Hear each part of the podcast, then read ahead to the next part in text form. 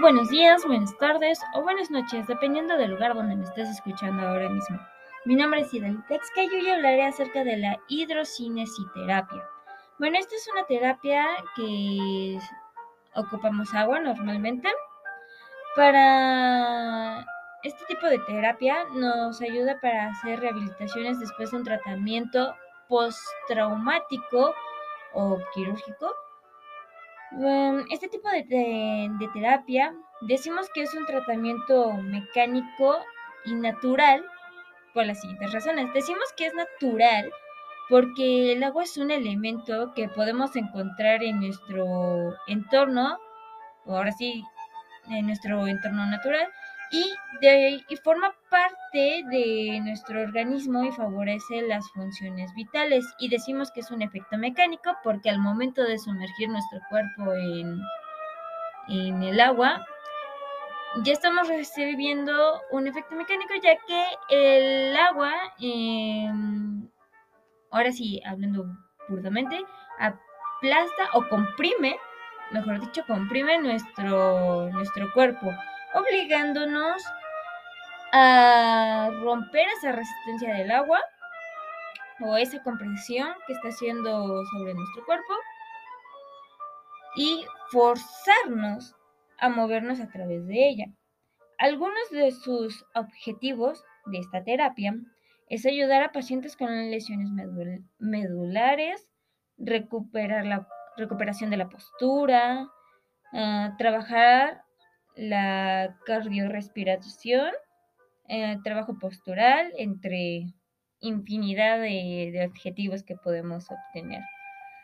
Mm, para entender un poco más acerca del efecto terapéutico que tiene el, el efecto terapéutico sobre nuestro cuerpo, es que trabaja sobre el sistema nervioso, los tejidos musculares, alivia el estrés, reeduca los músculos paralizados e incrementa su fuerza y resistencia. ¿A qué nos referimos con esto? Bueno, como ya dijimos anteriormente, eh, la compresión que existe en el agua sobre nuestro cuerpo em, nos obliga a respirar de una forma más mm, desesperada por conseguir aire, ya que todo el tiempo nuestros pulmones, si es que nos sumergimos a nivel de, cuello, nuestros pulmones están siendo aplastados. Entonces obligamos a nuestro propio cuerpo a jalar aire o bueno, obtener más recursos de oxígeno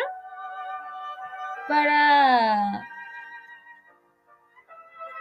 para ayudar a nuestro sistema. ¿Y por qué ayuda al sistema nervioso? Bueno, pues los, los neurotransmisores, o en este caso los sensitivos, son los que captan las señales de que el cuerpo está siendo sometido a presiones extremas y necesita más, no recursos, pero sí necesita más oxígeno para evitar que las células se mueran.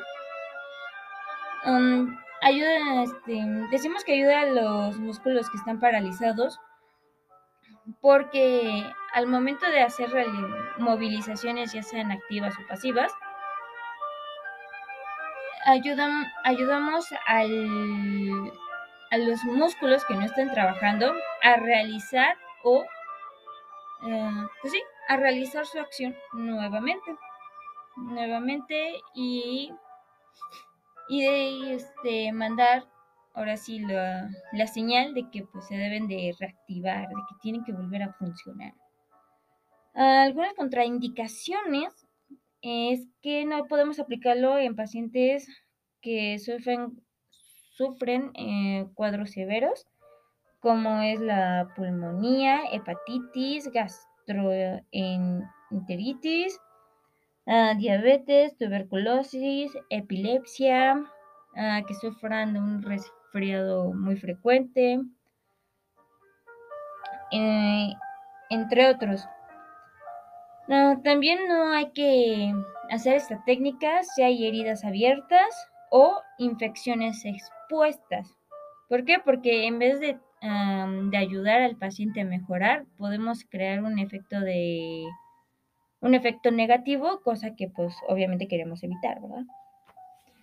Y em, algunas técnicas de aplicación de, esta terapia es esperar que el paciente entre en una etapa de adaptación. En caso de que el paciente no se sienta cómodo, eh, se debe retirar del, del agua y buscar otro, otra forma de tratamiento. Una vez que se esté la, en la etapa adaptativa, se aplican técnicas para movilización de marcha, eh, reeducación motriz y técnicas de movilización y se puede practicar un poco de natación.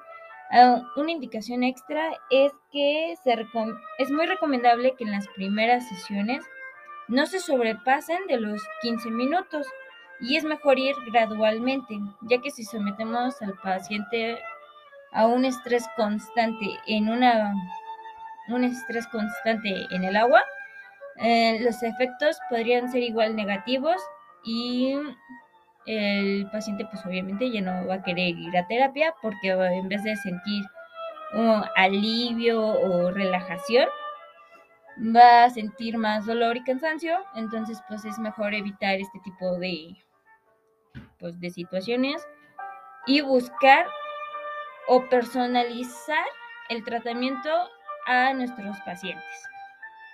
Bueno, sin más por el momento, espero que les haya les haya gustado este, este pequeño podcast. Gracias por su tiempo y nos vemos en un siguiente en un siguiente podcast.